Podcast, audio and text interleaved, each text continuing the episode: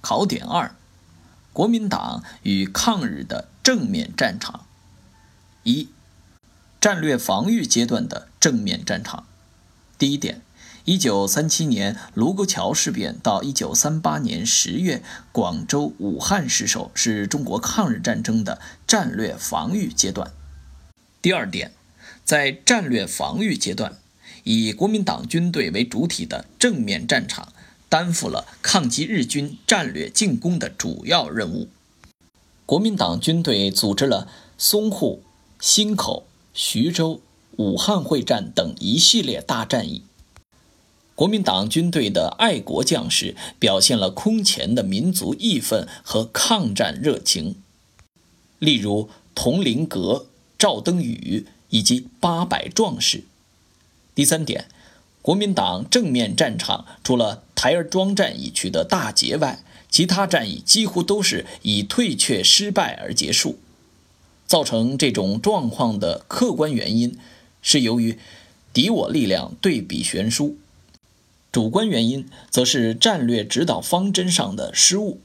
蒋介石集团实行的是片面抗战路线，即不敢放手发动和武装民众，将希望单纯寄托在政府和正规军的抵抗上。二、战略相持阶段的正面战场。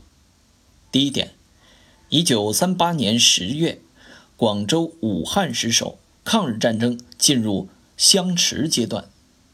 第二点，战略相持阶段，日本对国民党政府采取以政治诱降为主、军事打击为辅的方针。国民党在重申坚持持久抗战的同时，其对内对外政策发生重大变化。一九三九年一月，国民党五届五中全会决定成立防共委员会，确定了防共。限共、容共、反共的方针。第三点，一九四一年十二月，日军发动太平洋战争，美英对日宣战，国民政府也对日宣战。一九四二年元旦，由美、英、苏、中四国领衔，二十六个国家签署联合国家宣言，决心互相合作，结成反法西斯联盟。